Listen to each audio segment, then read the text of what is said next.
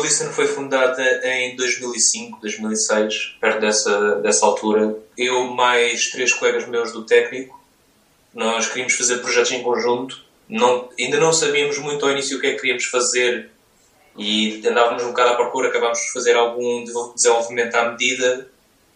E, vingámos um bocado na parte do web commerce, de e-commerce, comércio online, fizemos alguns portais mas depois a, certa altura tivemos um projeto muito engraçado com, com Motengil para lhes desenvolver um portal de inovação para gerir a inovação na Motengil e gostámos o suficiente, achámos que o desafio era suficientemente interessante e que podia sair ali um, um produto, uma, o acordo que nós tivemos com o Motengil foi que, ok, nós desenvolvíamos o projeto, eles ficavam com, com o produto para o uso deles e como first case e tinham um papel muito preponderante no desenvolvimento do produto, mas nós ficávamos com a propriedade intelectual do produto. Daí saiu o Innovation Cast, que é o produto que neste momento nós estamos 100% focados. Ou seja, nós viramos de custom, custom development tudo sempre para a web, para neste momento sermos 7 pessoas.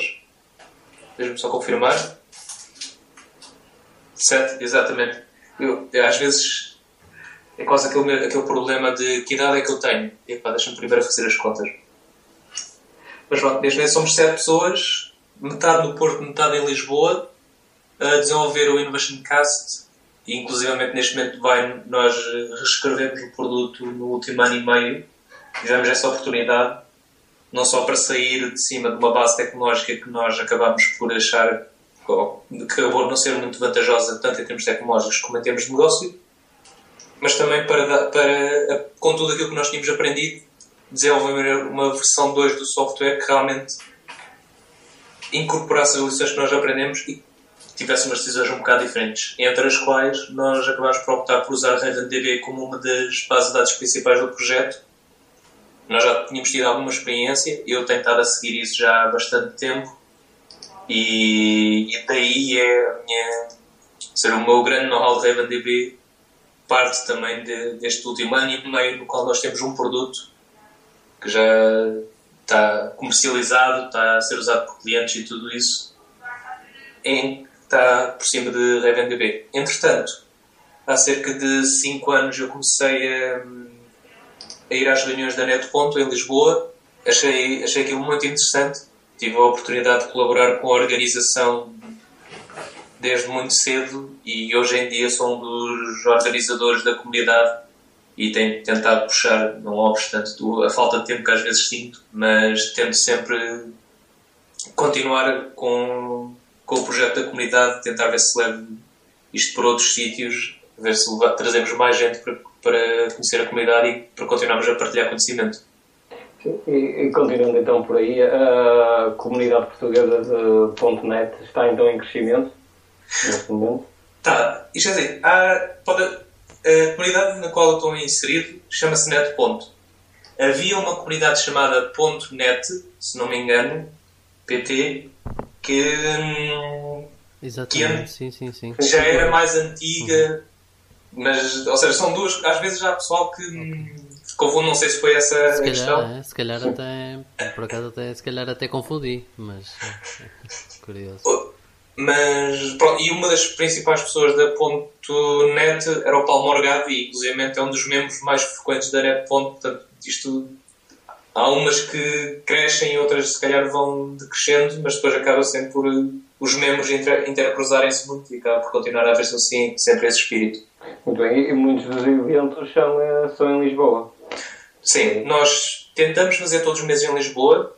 Acima de tudo, a razão principal é porque grande parte da organização está cá em Lisboa.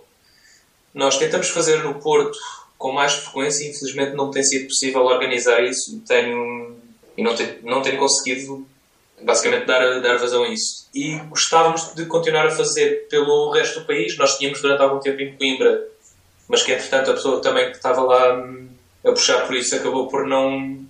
Deve também não tem muita é? disponibilidade. Exatamente. E curiosamente também é um co-founder de uma startup que também está em franco crescimento Pronto, e é. isso acaba por lhe, lhe, roubar também muito tempo. Claro, e é, um, e é um bom motivo. É, exatamente. Felizmente, felizmente. Sim, e por isso é que neste tipo de comunidade é sempre importante irem aparecendo pessoas novas e conseguirem entusiasmar Exato. pessoas novas porque, porque acontece isso, não é? Eh, Sim, É, Sim. é um processo normal. exato. Pronto, estamos então hoje com o Bruno Lopes, ele já nos esteve a falar um bocadinho do que é que, do que, é que tem feito, ou do que é que é a empresa em que trabalha. Eh, estamos, eh, no, já não sei qual é que é a edição 12, 13, 14 do, do 10 Web, podcast em português sobre desenvolvimento web. Eu chamo Vitor Silva, o Ricardo já, já interviu, já esteve aqui a fazer umas perguntas e hoje então vamos voltar um bocadinho eh, a alguns aspectos mais técnicos da web e de, algum aspecto funcional. Ultimamente temos falado mais a nível da social media e estratégias de comunicação e isso, e hoje então vamos a, voltar mais um bocadinho ao core do, do, desenvolvimento web. E falando então do RavenDB, que, pronto, que foi uma base de dados, um motor de base de dados que, que, que vocês exploraram, Bruno, eh, para, para o vosso produto e eventualmente para outras situações. Eh, Quer-nos eh, explicar, se calhar, ou dar uma, fazer uma pequena introdução do que é que é o RavenDB? Claro. RavenDB foi um, um projeto que começou há cerca de seis anos atrás por, eh, por um israelita conhecido no mundo .NET. Ele, eh, o nome dele é Ayend Rayen.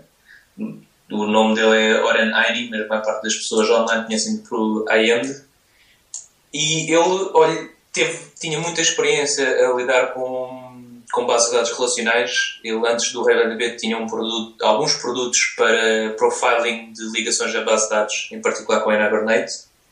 E a certa altura deve ter decidido que, ok, bases de dados relacionais são muito úteis para muitos casos, mas se calhar pode valer a pena haver alternativas ao modelo relacional. Olhou para ferramentas como CouchDB, na altura Mongo e, e algumas alternativas, e reparou que uma das coisas que acontecia era que em .NET e em Windows havia pouca tração, em parte porque essas alternativas não eram, eram nativas a Linux, eram nati- nativas a um, a um tipo de ambiente que não era muito condicente com .NET, e decidiu fazer a- esta, esta base de dados. O RavenDB é uma base de dados baseada em documentos, onde em vez de nós guardarmos linhas com colunas, guardamos um documento em JSON. É desenvolvido é, tudo em .NET, é open source, o código está aberto no GitHub. É, neste momento, como disse, foi a prima, o primeiro commit dele foi há seis anos atrás. Neste momento vai na versão 3.0 com desenvolvimento já a 3.5 e tem algumas características interessantes, como por exemplo, é uma base de dados transacional, Pois isso seja- foi- uma coisa que me chamou a atenção quando estive a ler a documentação, a dar uma vista de olhos do que é que era, explorar um pouco, porque a ideia que eu tinha das bases de NoSQL é que precisamente não eram transacionais, ou pelo menos não, não garantiam eh, eh, aquele, eh, o acrónimo o ácido, não é? O que estava todo consistente e uh, comments atómicos, esse tipo de, questão. É, é uma característica específica do, do Raven?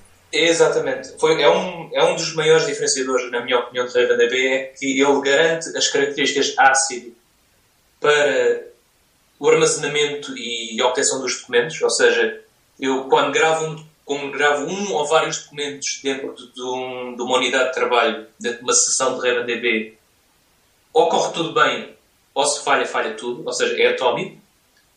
Não é possível obter dados sujos e ele garante internamente essa, essa consistência, mas o trade-off que ele faz, ou seja, o, o que ele diz é que os documentos em si, essa base de dados é transacional, é ácido, os query, as procuras em si são eventualmente consistentes.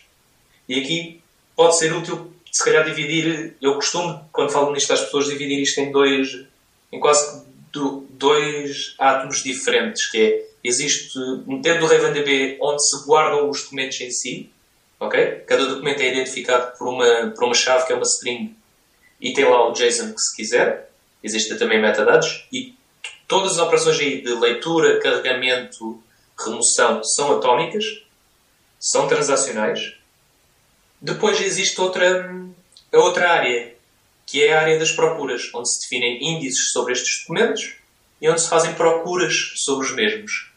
As procuras são baseadas em Lucene, que é um basicamente é uma biblioteca muito conhecida para full text search. Existe inicialmente em Java, existe também o port para .NET e mais outras linguagens.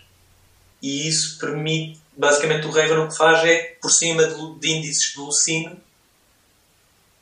é que nós fazemos uh, as perguntas à base de dados. E essa parte aí é toda eventualmente consistente, ou seja, guarda-se os documentos todos no RavenDB, define-se uns índices e o que ele garante é os documentos estão lá, eventualmente os índices estarão atualizados. E a outra, outra das características que RavenDB assume logo ao início é que, por omissão, ele prefere devolver os resultados logo, mesmo que os resultados não estejam 100% atualizados. Isto é possível configurá-lo ou configurar a procura para eu quero os dados 100% atualizados. Tipicamente é aconselhado a não o fazer porque pode demorar mais tempo. E a verdade é que, na maior parte dos casos, se os dados forem tão atualizados de há 10 milissegundos atrás, o cliente acaba por não notar, não é muito relevante, e esta separação permite algumas melhorias de performance e permite realmente responder às procuras muito depressa, mesmo que elas estejam um bocado desatualizadas. E, e vocês veem, por exemplo, essa questão de, das pesquisas serem mais rápidas, ou isso vocês, uh, com o vosso produto ou com outros em que tenham utilizado esta tecnologia, notaram mesmo isso, essa diferença Sim. a nível de performance?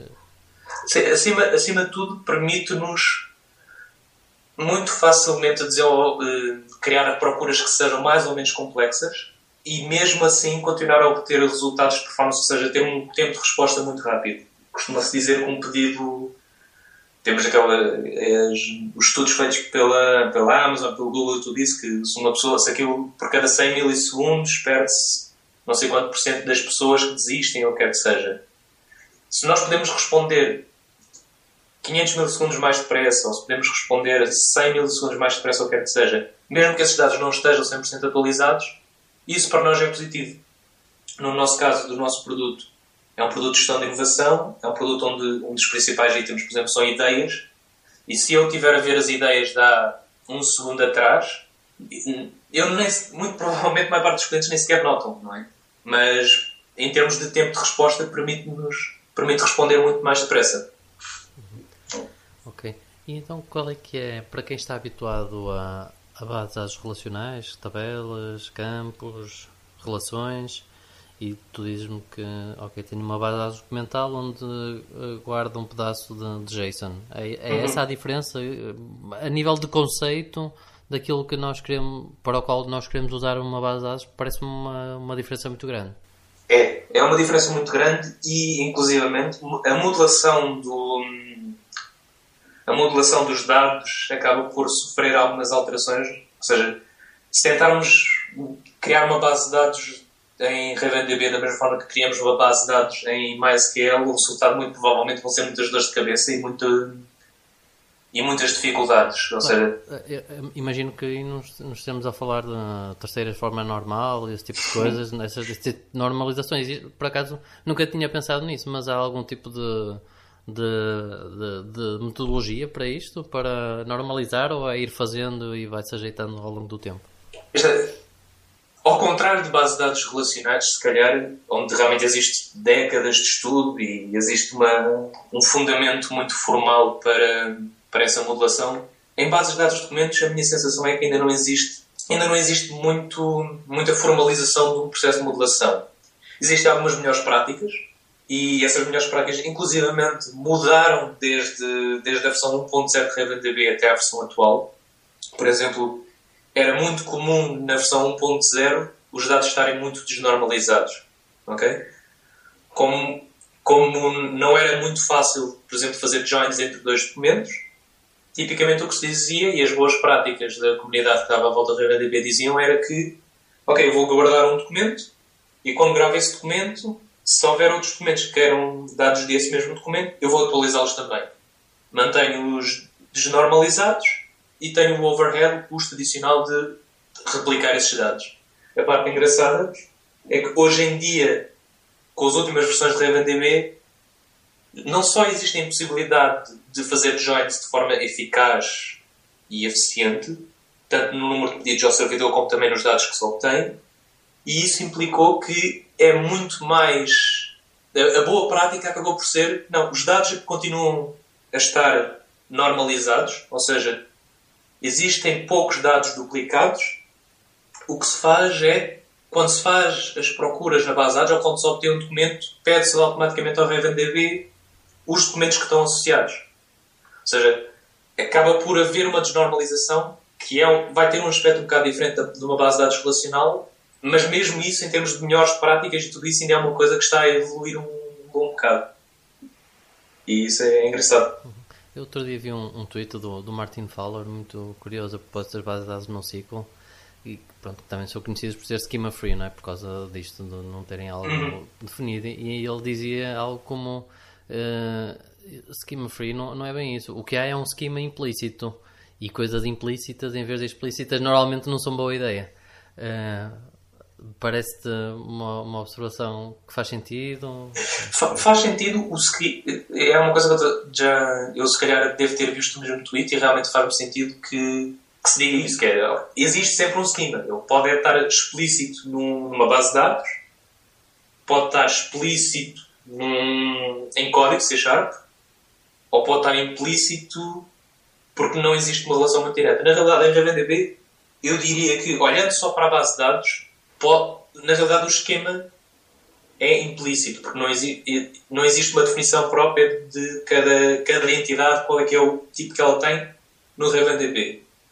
No entanto, esse esquema acaba por estar explícito no código que é programado contra a base de dados. Ou seja, nós temos, continuamos a ter classes que são persistidas como os objetos de JSON.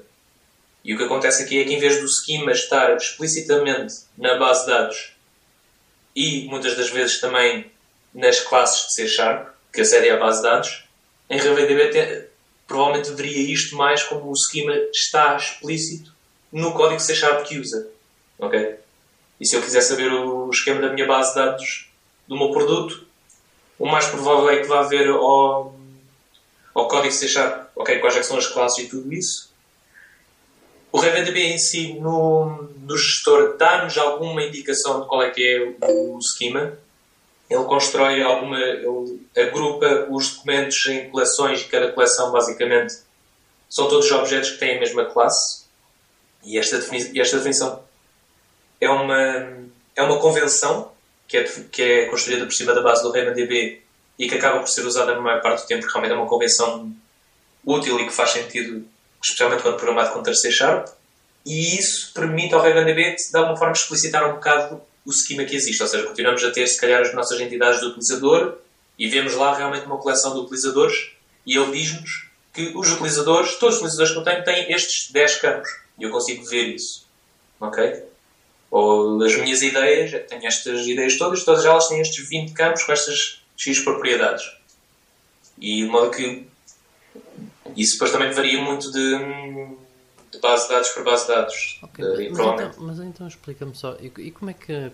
Aí, ou seja, vamos supor que nós começamos uh, o, o, nosso projeto e uh, aquela entidade utilizador, por exemplo, tinha meia dúzia de campos e depois nós acrescentamos mais alguns. Uh, isso reflete-se logo na, na classe, ou seja, pelo que eu percebi, há uma classe que está associada à entidade do, do Raven, é isso? Uhum. Exato. Temos de ser nós a fazer esse tipo de, de versionamento, ao fim e ao cabo, de, essa de, é da classe, ou não? Aqui é, é, essa questão é engraçada porque é uma, uma das vantagens que eu tipicamente falo quando se trata de projetos Raven é que, na realidade, por consequência de todas as decisões de, tomadas quando, quando é, o RavenDB foi construído e da forma como tudo é interligado, em 90% dos casos nós não temos que nos preocupar com essa migração. Ok? Ou seja, se eu adiciono um novo campo, todas as entidades que estão na base de dados, quando elas forem carregadas, esse campo vai ser também criado. Ok? Se estivermos a falar, por exemplo, um utilizador tinha um nome e agora quero-lhe acrescentar a data de nascimento. A prática, neste momento, o que diz é: Ok, eu dou um valor por omissão à data de nascimento. Ok? Pode ser nulo, por exemplo, para indicar o utilizador ainda não preencheu isto. E os documentos que já estiverem na base de dados, se eu tentar aceder a essa propriedade, ela não existe. Quando eu a for buscar a base de dados, ela vai continuar a estar nula. E na realidade, na maior parte dos desenvolvimentos, que tem sido essa nossa experiência, é que eu não preciso me preocupar muito com migrar os dados de versões para versões. Ok? Automaticamente o RavenDB, quando vai a buscar os dados na base de dados, ele cria a, instância do user, popula com os dados que vêm da base de dados e se por acaso temos campos novos, bem, esses campos ficam com o valor que tem por omissão. Se eu precisar de ter um valor por omissão que não seja o default, eu simplesmente, no construtor da classe, tipicamente, inicializo com um valor que eu queira. Imaginando, por exemplo, um alcunha. Eu não quero que a alcunha venha a nulo para evitar ter problemas depois uh, no resto do código. Eu posso inicializar no construtor da classe utilizador com uma string vazia e, à medida que os utilizadores vão sendo carregados, ele automaticamente, por si só, faz esta migração e gera isso para nós. E antes de explorarmos outras questões, uh, podias-nos explicar um pouco como é que o RavenDB integra o Visual Studio? A, a reforma mais direta a dizer isso é que ele não integra. Ou seja, não, não, existe, um, não existe um plugin para RavenDB para o Visual Studio. A forma que ele tipicamente interage com o RavenDB através do, do gestor dele, que é um gestor na versão 2.5 em Silverlight, na versão 3.0 é HTML5, que basicamente para aceder a esse gestor eu vou ao meu servidor de RavenDB que fala por HTTP e eu, quando acedo ao servidor por browser ele automaticamente arranca este gestor. Ok? Uma coisa que eu, que eu não falei antes é que RavenDB, a API de RavenDB é uma API REST por HTTP. Ou seja, toda, toda, toda a minha comunicação que, só, que é feita com o RavenDB é feita por HTTP. Isso, isso tem algumas consequências engraçadas, como por exemplo, ele tira partido de, das funcionalidades de caching da HTTP e tags, compressão e uma coisa engraçada é que é possível, se eu tiver na dúvida de como é que a minha comunicação está a ser feita, se houver algum bug que eu não estou a entender, eu posso colocar um proxy no meio como o Fiddler ou como o Charles e dessa forma escutar todas as comunicações entre a minha aplicação e o RavenDB. Ok? Ok. Bem, e para além do, do fator moda, o que tu levaria usar o RavenDB ou escolher, escolher o RavenDB ou uma outra base de dados documental uh, para um projeto? Hum. Eu diria que uma das maiores vantagens é a velocidade de desenvolvimento, ou seja, em particular quando as entidades são, são mais complexas, ou seja, quando eu não estou a lidar com entidades que, seja, que facilmente se mapeia num, num, numa linha de uma tabela, RavenDB acaba por ser uma boa, boa solução porque permite muito facilmente definir o meu agregado de, de entidades, ou seja, de todas as minhas entidades, e sem ter que me preocupar com, com aquele desnível que existe entre os objetos e as colunas e as linhas de base de dados. A minha sensação é que o desenvolvimento acaba por ser muito mais rápido, porque eu não tenho que me preocupar muito com, ok, eu agora vou ter que adicionar estas três tabelas, vou ter que fazer estes joins para obter os dados, e agora preciso desnormalizar esta outra coisa. Uma das coisas que eu, que eu sentia muitas das vezes é que, ok, eu vou acrescentar agora uma coluna, ou eu agora quero guardar juntamente com a minha entidade uma lista de etiquetas, por exemplo. A solução tradicional de uma base de dados relacional é, ok, posso acrescentar uma nova coluna, ou então guardo tudo como um blob de XML para não ter que acrescentar uma nova tabela. E na realidade, em RavenDB, a única coisa que eu faço é, ok, eu acrescento aqui uma lista e da próxima, e tipo, a minha entidade acabou por ganhar uma lista de etiquetas, sem ter que me preocupar muito com criar novas tabelas, ter que migrar os dados e tudo isso.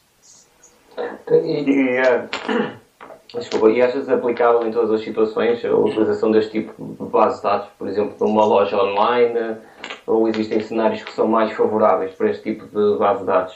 Eu, claramente, para mim, não, ou seja, eu não aplicaria a RDB em tudo.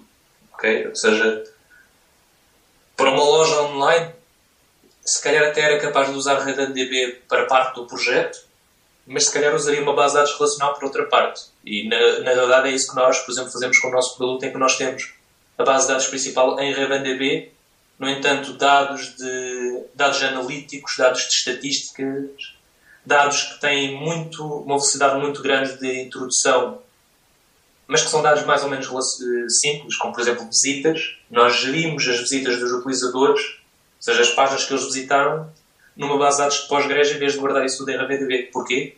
porque na realidade esse problema mapeia-se muito facilmente e muito diretamente com base de dados relacional. Se eu estiver a falar de, sei lá, de uma. Se eu tivesse construído uma aplicação como o Google Analytics, onde eu preciso registrar para 10 milhões de utilizadores que eles viram a página A com este URL, isso parece-me fazer sentido guardar numa base de dados relacional. Se eu estivesse a fazer o próximo Facebook e eu preciso de guardar eh, ligações entre nós, bem, se calhar aí faz sentido uma base de dados como Neo4j onde, de grafos, não é? Ou seja, eu nunca advogaria uma. Nunca diria que RavenDB é a melhor solução para, para todos os casos. Eu acho que na maior parte de, das aplicações web, porque é essa a minha experiência, eu olharia com muito, olharia com muito cuidado para, para se realmente, ok, se, se isto se mapeia uma base de relacional, porque esse é o, é o é quase que a solução por omissão para a maior parte dos projetos da dia. Mais uma vez, essa é a minha sensação eu diria que se calhar a maior parte dos projetos que eu tenho estado envolvido, RavenDB poderia ser uma boa solução. É claro que depois existe todo um conjunto de questões que não são. podem ser um bocadinho menos técnicas, como. Uh, será que a equipa. Será que temos uma equipa que realmente já é muito forte em base de dados relacionais e não vale a pena fazer o custo de migrar o pensamento para uma base de dados de documentos? Será que a minha organização por si está amena a usar uma base de dados que não é aquilo que eles estão habituados. Também é uma coisa que, que às vezes é preciso ter, ter em consideração. Será que eu posso assumir o risco de aprender uma tecnologia nova para uma base de dados que, que acaba por ser um ponto muito crucial de, de, de uma aplicação? Existe aqui todo um conjunto de, de questões que depois é, seria preciso tomar no início de cada projeto se realmente valeria a pena usar uma base de dados ou analisar esta hipótese ou se é preferível tirar partido daquilo que provavelmente será o skill set tradicional dos programadores de, que já estão habituados a usar bases de dados relacionais. Eu acho que eu vi direito, tu falaste em Postgres. Exatamente. Vocês, um, eu tipicamente associo um, uh, developers que utilizam mais uh, tecnologias Microsoft como muito Microsoft-centric e que se calhar cada vez menos. Uh, mas, mas pronto, ou seja, utilizariam o Visual Studio, o SQL Server, a SPNet, pronto, esse uhum. conjunto completo. E aqui, para além de termos o RavenDB, que é uma coisa já fora, ainda falaste de Postgres, porque pronto, acho que nunca tinha. Agora vou exagerar, não é? Mas acho que nunca tinha claro. na mesma palavra, na mesma frase, .NET e Postgres, mas pronto, é interessante vocês um, identificam. Isso é, é, algo que faz parte do, do, do, ADN da vossa equipa ou é algo que tu já vês que vai acontecendo um bocado pelo mundo fora? É porque não tinha mesmo essa ideia. Ok. Em parte, eu diria, e pronto, sou um bocado suspeito, mas eu diria que faz parte do nosso ADN não ser muito Microsoft-centered, ou seja, não, nós acabamos por explorar muitas alternativas e neste caso, por exemplo, nós nem sequer usamos o ASP tradicional de, de MVC, usamos uma framework chamada Service Tech para a parte web, usamos RavenDB, temos Postgres com base de dados relacional, usamos Redis para caching.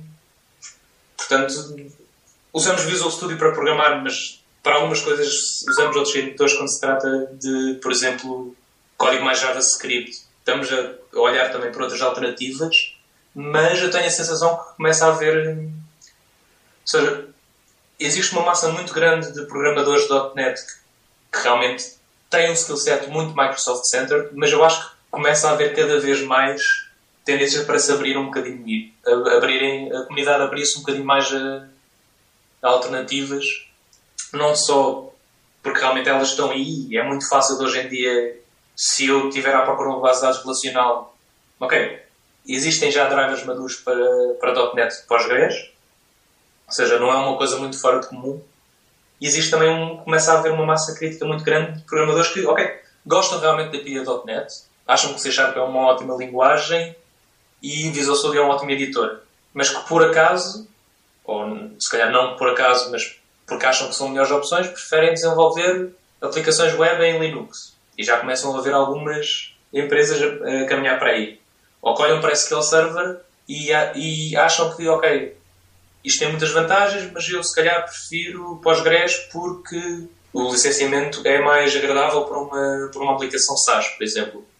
Ou que olham para olham para, para esta para todo para, toda, para todo o ecossistema e escolhem um bocado aquilo que para eles é a melhor, a melhor solução. E muitas das vezes a melhor solução não é uma tecnologia que origina em Redmond.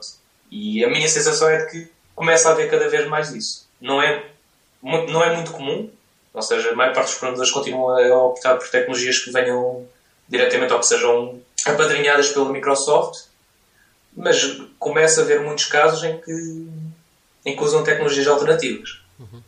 Falaste aí do service, service Tech, não é? Penso que eu Exato. já não tenho, ainda não utilizei e a probabilidade de vir a utilizar é relativamente reduzida, mas eu tenho ouvido alguns podcasts em que em que isso tem, esse tema tem aparecido e essa, essa ferramenta ou framework Uh, e pelo que eu percebi, quando estive a explorar um pouco, ele tem vários componentes. E isso foi algo que me, que me perdeu um bocado.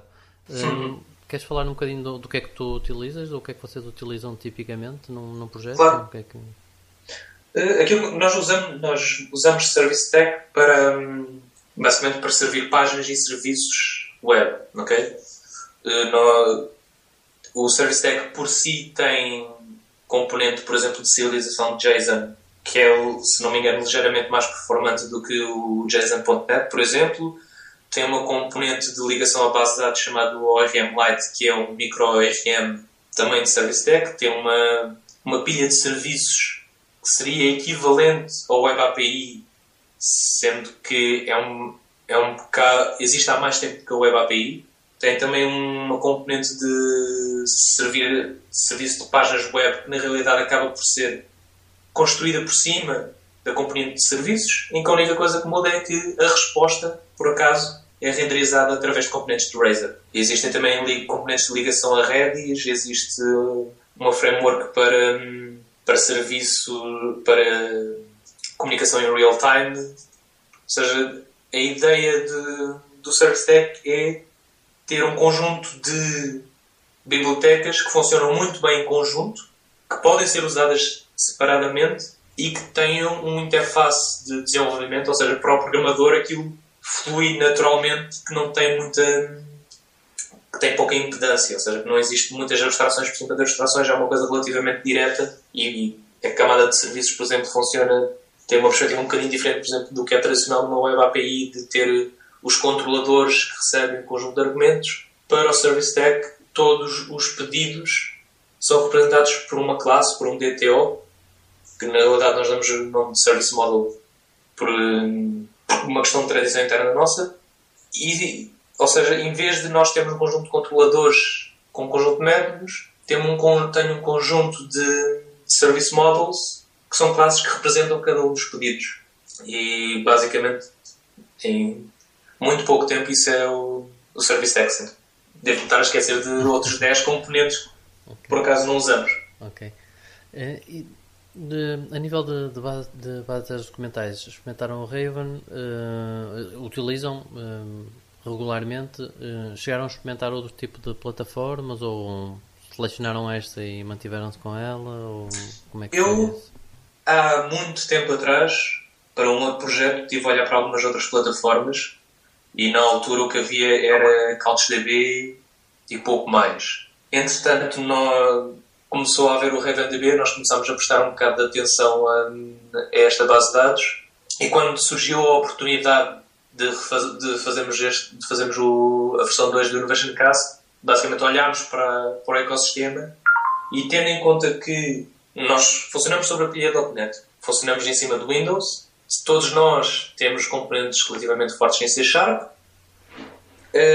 as possibilidades que nós vimos na altura seria CouchDB, Mongo, RavenDB ou eventualmente mantermos numa solução de base de dados relacional e provavelmente seria o Postgres ou MySQL ou SQL Server. CouchDB é uma solução interessante, mas não, não era muito nativa ao Windows.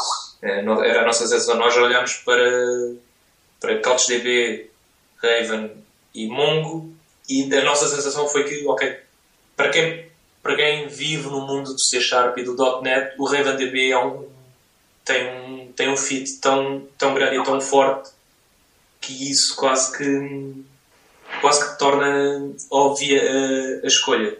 Eu não sei, deve ter sido posterior, entretanto, agora ao Document TV da Microsoft.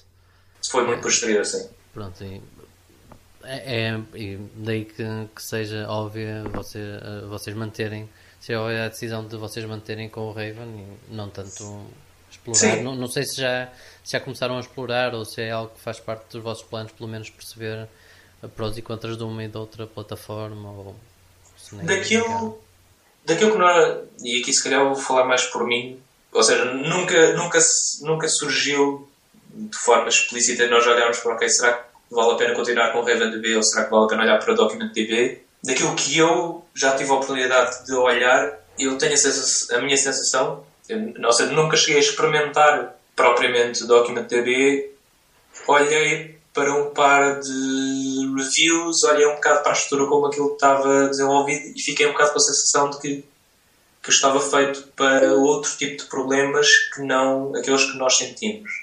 Aquilo parece funcionar muito bem em grandes escalas, parece ter algumas restrições relativamente grandes em relação às, às procuras que são feitas acima de, de DocumentDB e tem também uma questão que é, é se funciona em, em cima da Azure só. Ou seja, não é uma coisa que nós facilmente conseguíssemos instalar num servidor nosso. Posso estar enganado, mas foi essa a sensação que eu fiquei. Noto que neste momento, como nós inclusive não sentimos nenhuma dor em RavenDB, olhamos para o DocumentDB e não, não sentimos também nenhuma, não vemos ali nenhuma grande razão para investir muito em, em olhar para aquilo como alternativa. Voltando aqui um pouco ao open source, eu tenho a ideia que a maioria dos projetos atuais são desenvolvidos em tecnologias open source, quase exclusivamente que forma achas que o .NET se vai encaixar no futuro? Essa é, uma, essa, essa é uma pergunta boa, é uma pergunta difícil de responder. Não, não é muito fácil, não é? É, uma pergunta muito aberta. Eu, a minha sensação. Eu acho que a maior parte dos projetos acabam por ser desenvolvidos em cima de tecnologias open source. Porquê? Porquê? Muito sinceramente, nem, nem sequer sei dar uma resposta muito boa a isso. Nós não escolhemos RavenDB por ser open source, nós não escolhemos Postgres ou Redis por ser open source, nós escolhemos cada uma destas tecnologias acima de tudo pelas vantagens que elas nos trazem. O facto de ser open source traz algumas vantagens, que é se eu precisar, se eu tiver com algum problema e precisar perceber que realmente o que é que está ali a acontecer, eu posso pegar no código, abrir, investigar e ocasionalmente isto já aconteceu, submeter um pull request com uma solução. E isso é uma vantagem muito grande. Mas não. Eu acho que o open source é quase que. É uma característica que é importante. Eu, no mínimo, na, nas escolhas que costumo tomar, não considero muito.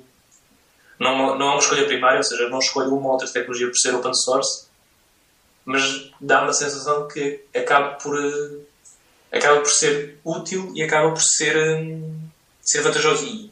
E acho que foi se calhar uma tendência geral e, e as coisas simplesmente caminharam nessa direção de, de muitos dos produtos e das tecnologias se aperceberem que, ok, se isto for open source, temos mais pessoas a contribuir, é melhor para quem as usa, é melhor para quem as desenvolve e, inclusivamente, hoje em dia existem muitos negócios, e a RavenDB é um deles, em que existe um modelo de negócio construído em cima de RavenDB, e o facto de ser open source não é um impeditivo, até na minha opinião diria que pelo contrário, é uma vantagem para, para o desenvolvimento desse modelo de negócio. É? Que é, existe uma empresa que está à frente do RavenDB, eles fazem grande maioria do desenvolvimento, no entanto, ocasionalmente, há membros da comunidade ou pessoas que usam a base de dados e por uma necessidade muito específica ou porque encontraram ou porque têm características no produto que desenvolvem ou no projeto que desenvolvem e encontram ou problemas que são mais obscuros ou problemas que se calhar nunca tinham acontecido por,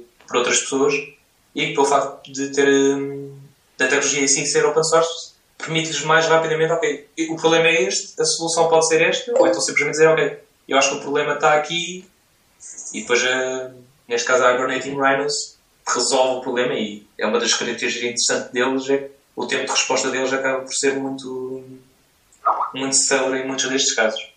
Não sei, não sei se respondi à pergunta, mas. Sim, sim. Uh, também também um pouco em termos de. O, o open source e o fato do licenciamento, achas também não, não será uma, um fator aqui uh, que leva mais ao open source? Por exemplo? Sim. Desculpa, diz. E, é só, e é só acrescentar até a minha opinião, nós por acaso não tínhamos incluído esta, esta pergunta, surgiu um, um pouco agora e também, também é uma boa ideia para, para trocar, eh, uma oportunidade para trocar ideias, mas aqui é, a minha aposta é que isso depende também muito do, do tipo de empresa que, em que estamos a falar, onde isto é utilizado, não é? Se calhar se for uma, não é, uma grande empresa, vai ser mais poderá ser mais difícil ser uma aposta mesmo firme ou, ou, ou num projeto já em curso a tirar para lá um determinado tipo de tecnologia. Enquanto que se calhar num, para uma startup ou para um projeto que está que, até, pronto, até numa empresa grande, mas um projeto que está a começar agora, se calhar já é mais fácil encaixar uh, uma tecnologia open source. Eu, a minha experiência aqui também não é muito, não é muito extensa. Eu sempre trabalhei ou seja, eu acabei a faculdade, fundei o Listen e nunca trabalhei em nenhuma empresa com mais do que 20 pessoas. E, ou seja, acredito que se calhar em algumas organizações seja mais complicado apostar em tecnologias open source ou por questões de receio de qualidade ou por questões de receio de se existe um problema e nós precisamos de resolver se é open source não há ninguém que esteja responsável por isso no, no open source podes ser responsável por, uh, por, por isso mesmo. Claro, é? claro, tu claro. próprio podes uh, corrigir algo que vês que esteja mal naquele, naquele projeto e fazer o pull request, como falaste há pouco, e uh, automaticamente estás a contribuir para o projeto e a resolver também a tua, a tua dor. Claro, é? sim. sim, e para mim, por exemplo, isso para mim é uma, é uma vantagem muito grande. Ok? Ou seja, já me aconteceu, sinto que é uma vantagem muito grande no entanto, de, daquilo que eu às vezes costumo falar com pessoas que, têm, que trabalham em instituições mais. com se calhar uma dimensão maior ou que tenham uma postura mais conservadora, para eles, se calhar, também nos produtos que usam, precisam ter um nível de garantia que seja um bocadinho maior. Ou seja, não sei se é por uma questão de confiança ou se é por uma questão de responsabilidade de uma empresa maior, se calhar pode-se dar ao luxo ou pode preferir dizer que a empresa A tem o produto uh, à linha e se eu tiver algum problema é a empresa A que tem que o resolver, não é? Ou seja, eu não preciso dedicar dos meus recursos a resolver o problema de outra empresa. E acredito que em certas organizações e em, com certos produtos isso realmente possa ser, um, possa ser uma perspectiva válida. Portanto, para mim, e nos casos em que eu me, me costumo inserir, o open source tem essa vantagem que tu, que tu disseste, né? que é, no pior dos casos, eu abro o source, resolvo o problema, faço um pull request e posso continuar a trabalhar. Agora, não sei se, não sei se essa é uma postura que, se, que seria facilmente visível para. ou que, se, ou que seja usável, por assim dizer, em organizações muito grandes. Mas cada, sinto que cada vez mais o open source deixou de, ser, deixou de, ter, um, deixa de ter um estigma não só com as organizações, como também com os programadores que tiram partido de, desses projetos. Quase em jeito de, de conclusão, o BDs no SQL é uma moda ou é algo que veio para ficar? Eu acho que, foi, eu acho que é algo que veio para ficar e, e, na minha opinião, é algo que já cá estava, sendo que as pessoas não notavam. Ou seja, eh, costumo dizer que nós, quando fazemos um projeto, Tipicamente usamos bases de dados relacionais. No entanto, os utilizadores muitas das vezes vêm de um Active Directory, ou de um sistema de diretório-geral DAP. E na realidade, no sistema de diretório-geral DAP é uma base de dados no SQL. Ele guarda entidades numa árvore, não são linhas. O que acontece, a minha sensação é que houve uma explosão enorme de bases de dados não relacionais e acho que a maior parte dos programadores estão a olhar para esta explosão e estão a perceber-se que o mundo não é só relacional. O mundo é, tem alguns problemas que se adequam mais uh, a outro tipo de soluções que não linhas e colunas numa base de dados. E eu, se tivesse que apostar dinheiro, eu gostaria que NoSQL está para, está para ficar. Muito bem. E para concluir, podemos ter agora algumas respostas rápidas e expectativas para os próximos 12 meses a nível do web. Bem, em termos de. No ambiente .NET, que, que é aquele no qual eu me insiro, vai, dizer, bom, existe o ASP VNext, que é uma revolução gigantesca em termos de programação para a web no mundo .NET. Está a ser construído de raiz, está, está a ser finalizado e acho que nos próximos 12 meses, quando o resto do mundo olhar para a versão final, vai haver muita gente a espantar-se com, com, com, o que ali está feito e com, com algumas das opções. E acho que é, é uma framework que toma algumas decisões muito engraçadas e que realmente vai, vou, vou continuar a acompanhar com muito interesse, especialmente agora que começa a, ter, começa a tomar uma forma mais usável e mais, e, e mais propícia a usar em, em projetos que não de apenas de teste. Provavelmente nos próximos 12 meses vão haver também mais três frameworks de JavaScript e outras duas vão morrer, mas isso é, é a minha opinião de quem pisca e encontra mais duas, mais duas formas de resolver problemas em JavaScript. E assim, é, à primeira vista diria que era isso. Qual é a app mobile que não dispensarias? Instapaper. Ok, é uma novidade aqui no, no podcast. E qual a ferramenta de produtividade mais indispensável para o teu dia a dia? Sublime Text. Oh, Ricardo, já viste, não és o único. um, pod, um podcast ou livro fundamental? Planet Money. Planet Money. Ok. Um podcast de economia da National Public Radio, da NPR. É um, muito, muito interessante, eh, com temas. Não, não um podcast do, de jornais de economia tradicionais, mas numa perspectiva um bocado mais pop e que, no entanto, não acaba, acaba por, ser não só educativo, como também por entreter-me muito bem. Ok, excelente. E sugestão de próximo convidado? eu devia ter preparado já uma resposta para esta pergunta. Isto realmente foi, foi, uma, foi falha de preparação minha. Há duas pessoas com, que, que eu acho que podem ter uma participação muito engraçada. Uma delas é o Paulo Morgado, que é um, um dos membros do Ponto Net PT há muito tempo atrás, é um dos membros da comunidade Net Ponto também muito frequente. É uma pessoa que no mundo do .NET e do, do C Sharp sabe muito e tem, tem uma perspectiva muito, muito engraçada, em particular na linguagem de C Sharp. A outra pessoa é o Caio Proieto, um dos fundadores da comunidade NetPonto. Ele neste momento está, está fora do país, numas ilhas do, do Atlântico, e tem desenvolvido alguns projetos muito engraçados com, também em .NET e tem tido algumas experiências engraçadas no, em termos de integração contínua e de, de deployment que eu já tive a oportunidade de falar com ele um par de vezes sobre isso e que, que, são, são muito interessantes. Ok. Ok, obrigado pelas sugestões. Pessoas interessantes e, e temas a abordar também interessantes. Obrigado. Obrigado, Nuno, pela tua participação no Desweb e nós voltamos no próximo mês.